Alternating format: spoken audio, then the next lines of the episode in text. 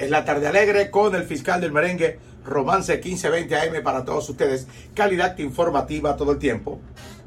En esta misma semana también hablamos y citamos, en otros momentos lo hicimos, es el caso de la vigencia de Mili Quesada en mercados internacionales, específicamente en Puerto Rico. Hablando de, de Navidad, Mili Quesada ha tenido una presencia en Puerto Rico por los últimos 40 años, podemos decir desde su música, pero ella como artista presente en Puerto Rico. Yo voy para 30 años ya en el 23 y he visto la incidencia de Mili Quesada. Y no solamente es decir en las fiestas de temporada o las fiestas para el verano, no importa la época, Mili Quesada ha tenido presencia en Puerto, o tiene presencia en Puerto Rico. En especiales incluso del Banco Popular para la época navideña, en el caso de Mili. Entonces, a pesar de que la radio no es que no se toca, porque tengo que decir, eh, podrán no existir tantas estaciones, pero sí tocan. Ahora hay que ver si los artistas se encargan de que su música siga sonando. Porque hay una que otras estaciones que te está sonando merengue. Hay más de cinco estaciones de radio en Puerto Rico que te suenan merengue. Lo que pasa es que hay que ver el target de qué merengue están tocando. Es decir, pues independientemente de que si no está sonando en la radio, pero tiene presencia. Y tener presencia indica de que tienes un repertorio y más allá del repertorio hay un cariño no solamente del pueblo, los productores deciden contratarte, pero también adicional al productor, tienes un buen agente. Tienes un buen agente que te puede vender, no importa eh, que aquí solamente para navidades, no, si hay graduación, si hay fiestas de verano, patronales, en fin, ahí podemos ver a Mili Quesada. En el caso de Juan Luis Guerra, aunque no tiene mucha presencia en Puerto Rico, él físicamente, pero su repertorio musical es vigente. Yo creo que es uno de los artistas dominicanos con más vigencia musicalmente hablando. Vigencia musicalmente hablando, aunque no está tan presente, pero su música está constantemente todo el año. Y cuando se dice de un concierto de Juan Luis, como ya mencionamos, pues ahí también el público de todas las edades acude. No solamente en Puerto Rico, internacional. Hemos visto países desde Chile, Colombia, en España, el arrastre que sigue teniendo Juan Luis Guerra, pero ese arrastre no es solamente por su calidad, sino que hay un equipo que mantiene eso. Es decir, eh, eh, tiene un standing, pero estamos hablando específicamente de Puerto Rico y principalmente cantantes como Mili Quesada. También mencionamos a José Alberto el Canario. El Canario que viene de la escuela de la salsa de los 70, podemos decir, y vamos a ponerlo en los 80, pero la salsa de los 70 tiene una escuela tanto desde New York, el propio Puerto Rico, y ha podido compartir con todos esos eh, grandes músicos y cantantes del mundo de la salsa tiene vigencia constante en Puerto Rico y también, no solamente vigencia él en lo artístico físicamente, su música suena. Su música suena, sean temas nuevos como los temas tradicionales de José Alberto el Canario y todavía más.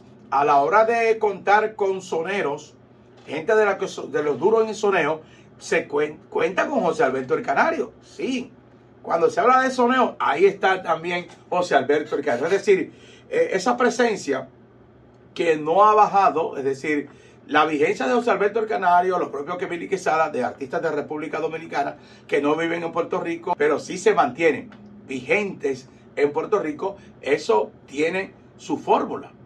Principalmente, público de todas las edades le dan seguimiento, aunque no están sonando constantemente, pero a la hora de hacer un evento, ya sea pequeño, grande o multitudinario, hacen presencia en Puerto Rico. Mencionamos también a Freddy Kenton. Freddy Kenton, con mucha popularidad en Puerto Rico desde la década de los Kenton, pero también vive acá de nuevo en la Isla del Encanto y se mantiene vigente con presencia. Pero me refiero específicamente a Billy, que con, debo entender, porque no vivía en la década de los 80 aquí, y, pero sí puedo medir que con más de 40 años incidiendo en Puerto Rico y todavía está ahí y tiene contrataciones constantes, es decir, de los artistas extranjeros vigentes en Puerto Rico o que pegaron en Puerto Rico, Mili ha tenido vigencia constante. José Alberto el Canario, eh, no cito el segundo Quisqueya porque el segundo Quisqueya es local. Pero creo que Mili con todo y eso, Mili, lo propio que José Alberto el Canario, tiene más vigencia o presencia en eventos multitudinarios, principalmente en fiestas patronales. El conjunto Quisqueya la tiene, pero mayormente cuando se acercan las navidades. El conjunto Quisqueya, eh, otras orquestas y cantantes que hicieron vida en Puerto Rico. Vamos a pasar con Roberto Monti Montero, que nos dice, que nos dé su opinión.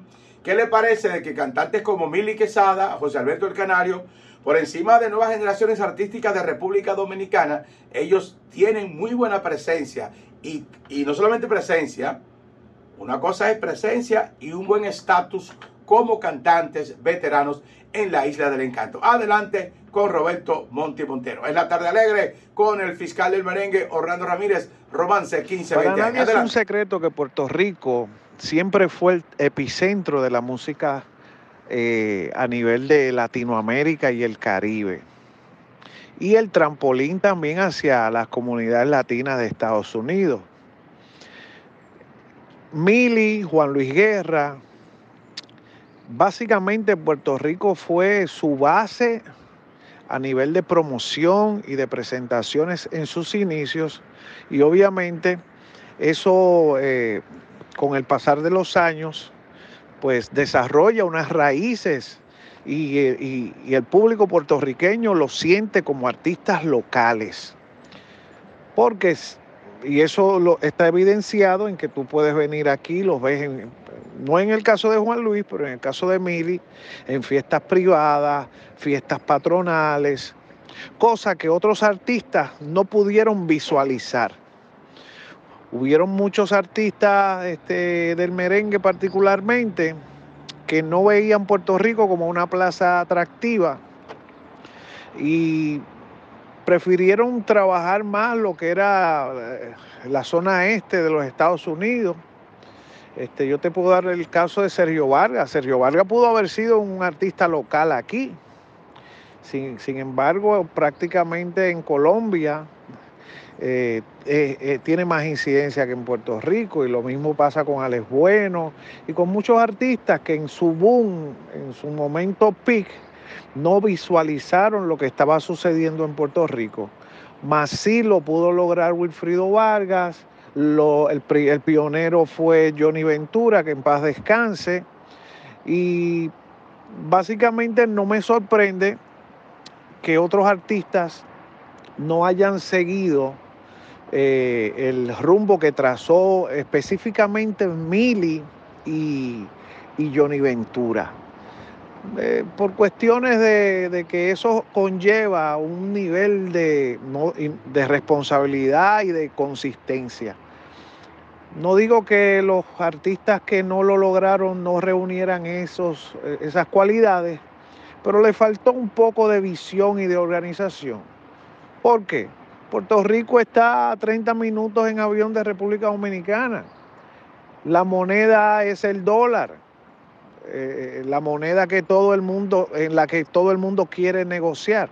O sea, por una cuestión sumamente lógica y práctica, debió ser para la mayoría de los artistas dominicanos, debió ser Puerto Rico su primera plaza en el exterior, pero no lo visualizaron así. Hay un factor que no podemos pasar por alto, que es estos dos artistas en particular, Mili y Juan Luis Guerra, gozaban de tener unos fenomenales representantes o managers. En el caso de Juan Luis Bienvenido Rodríguez, que ya sabemos todo lo que representa para el merengue en República Dominicana y en el mundo. Y por el lado de Mili Quesada, su difunto esposo, que era el estratega, la persona con la visión comercial fue el hombre de la visión de negocios, de la disciplina, de la organización, de llegar a tiempo, de velar de que la orquesta sonara bien. No era un manager común y corriente, o sea, yo que viví, o sea, eh, si hacía falta agarrar una bocina y empezar a cargar cables para que el show arrancara a tiempo, él lo hacía. ¿Entiendes? Personas sumamente dadas a que las cosas salieran bien más que el, lucro económico, porque en aquel entonces realmente no, no gozaban de, o sea, la remuneración económica para, para los años 80 de una orquesta pegada era de 1.500 a 2.000 dólares. El único que rompió ese paradigma, que su media estaba en los 4 o 5 mil dólares, era el difunto Johnny Ventura.